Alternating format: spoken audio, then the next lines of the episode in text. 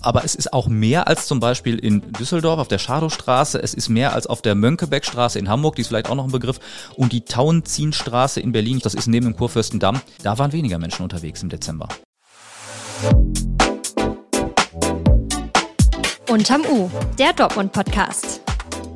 Mit Felix Gut. Hallo zusammen, ein frohes neues Jahr und herzlich willkommen. Schön, dass ihr auch 2024 dabei seid.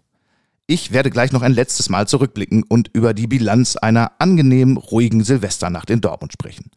Im Thema des Tages soll es aber um den Handel in der Dortmunder City gehen. Denn der Dezember hat einen neuen Allzeitbesucherrekord für den Westen Hellwig gebracht.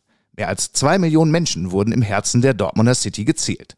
Was zu der Frage führt, ist die gefühlte Dauerkrise für den Einzelhandel jetzt endlich vorbei? Mit meinem Kollegen Björn Althoff gehe ich dem gleich auf den Grund. Ich kann schon mal verraten, die Sache ist nicht so offensichtlich, wie sie scheint, denn Besucherrekorde bedeuten nicht immer gleich volle Kassen in den Läden. Mein Name ist Felix Gut und ihr hört unterm U den Dortmund Podcast der Ruhrnachrichten. Unser Ziel lautet auch in diesem Jahr, dass ihr mitreden könnt über die Themen, die wichtig sind und wichtig werden in dieser Stadt. Hier ist für euch der erste Nachrichtenüberblick für dieses Jahr. Update. Brutal. Zwei junge Männer sind durch einen Angriff mit einer Axt und weiteren Waffen in der Dortmunder Nordstadt schwer verletzt worden. Am frühen Dienstagmorgen griff eine Gruppe von mehreren Tätern in einem Mehrfamilienhaus an der Rückertstraße einen 17-Jährigen an.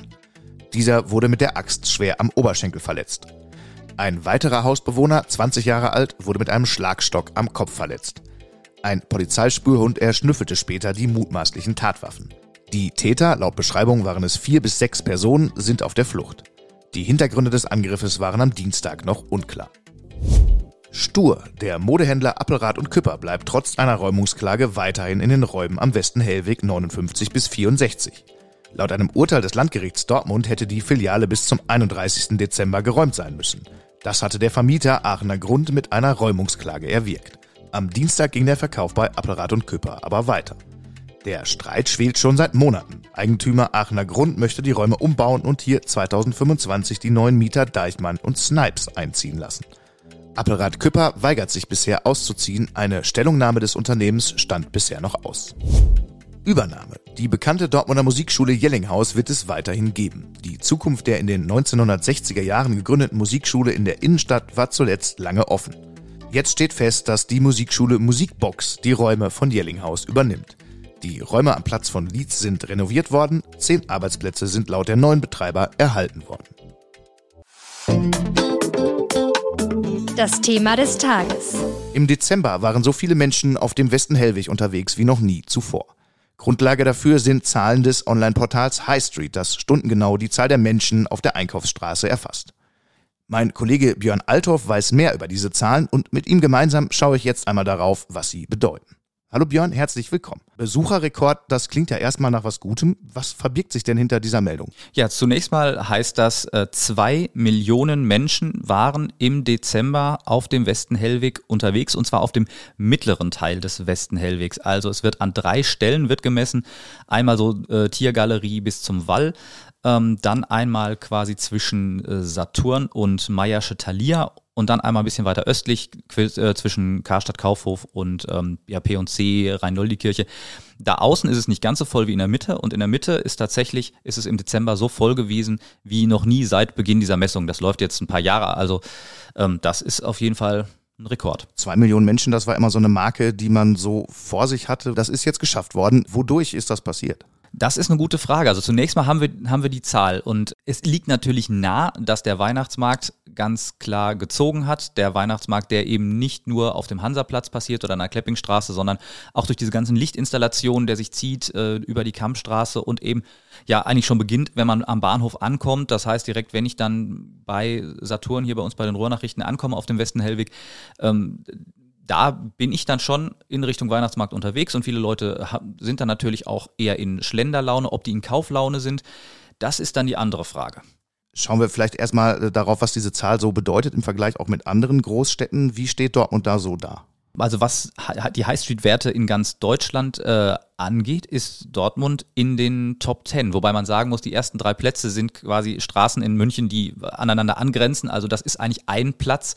Dann wäre Dortmund sogar nicht auf Platz 9, sondern wäre auf Platz 6, nee, auf Platz 7, Verzeihung, auf Platz 7 in, in Deutschland. Das ähm, äh, es sind fast so viele Menschen unterwegs hier wie auf der Zeil in Frankfurt. Das sagt einem vielleicht was. Es äh, ein bisschen weniger als auf der Schildergasse in Köln. Das ist diese Straße, wenn man vom Dom kommt und dann geht man erst die, die Fußgängerzone lang und dann biegt man irgendwann, glaube ich, rechts ab. Das ist die Schildergasse.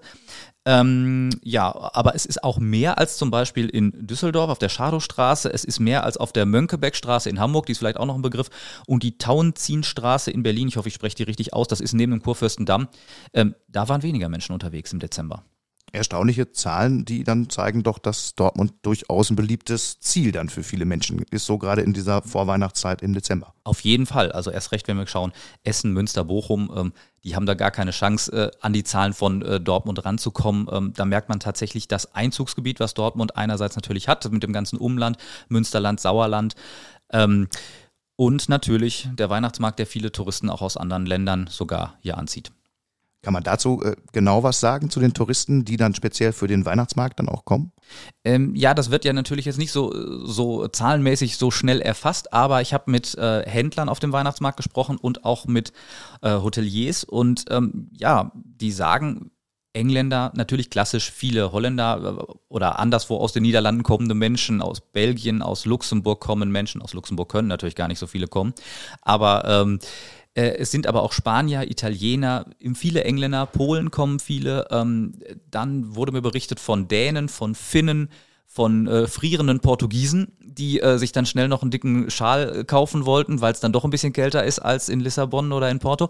Äh, ja, also. Äh, also ein ziemlich internationales Fest mittlerweile, der Dortmunder Weihnachtsmarkt. Auch das, weil ähm, man auch, man äh, nutzt Social Media, man nutzt die Möglichkeiten, das weltweit zu verbreiten. Und da gibt es spezielle Online-Foren, spezielle Weihnachtsmarkt-Fan-Foren offenbar, die mir jetzt auch vorher nicht so viel sagten, aber da guckt man dann ganz gezielt, wo fahre ich hin ähm, ja, und dann ist es eben nicht Nürnberg oder Dresden oder Berlin oder Köln, sondern dann ist es auch Dortmund.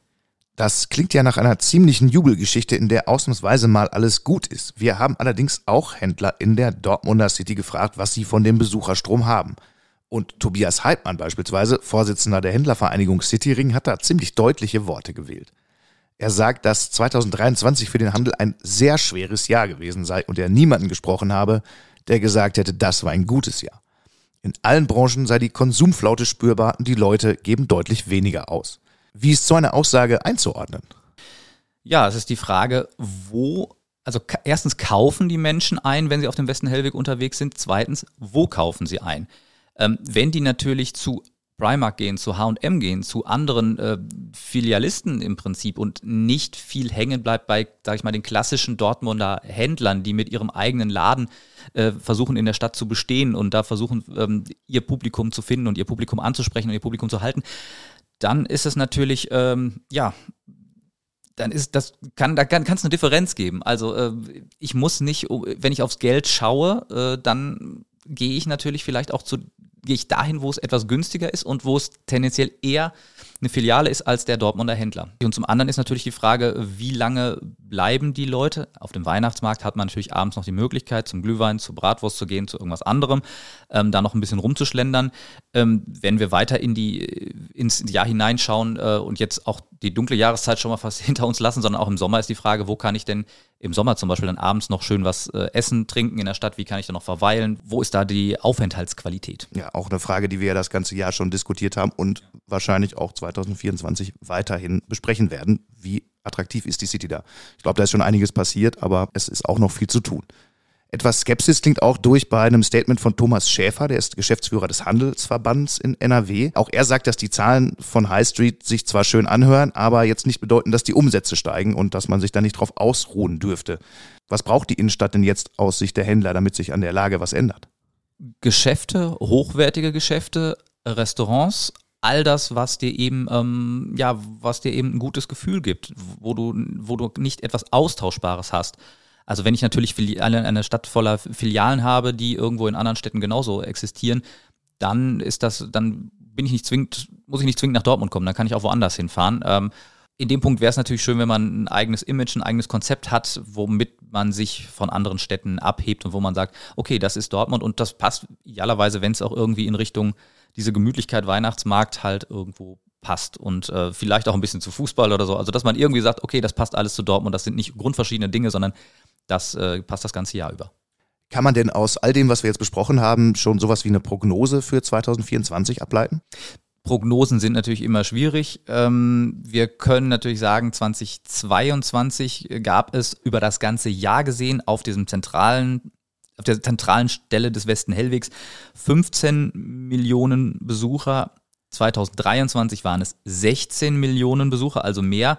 Und wir haben so einen Langzeittrend, äh, der auch nach oben geht. Muss man natürlich die Corona-Jahre jetzt rausrechnen, äh, aber wenn man auch dann guckt, 18, 19 und dann jetzt äh, 22, 23, also da ist eine, da ist eine ansteigende Tendenz.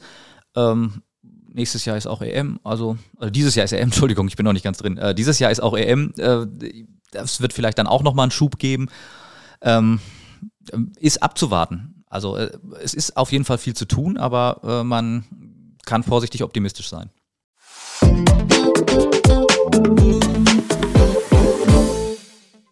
Was bisher ziemlich angenehm war an 2024, man musste nicht die ersten Tage des Jahres über eine unruhige Silvesternacht reden.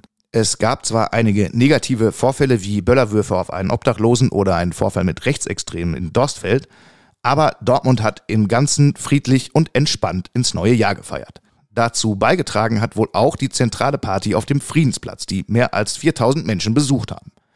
Die Feier mit DJs aus allen Dortmunder Clubs erhielt viel positive Resonanz von allen Seiten. Es ist gut möglich, dass sie bald fest im Dortmunder Feierkalender etabliert wird und dass es sich dann um Null auf dem Friedensplatz immer so anhört wie zu diesem Jahreswechsel 23-24.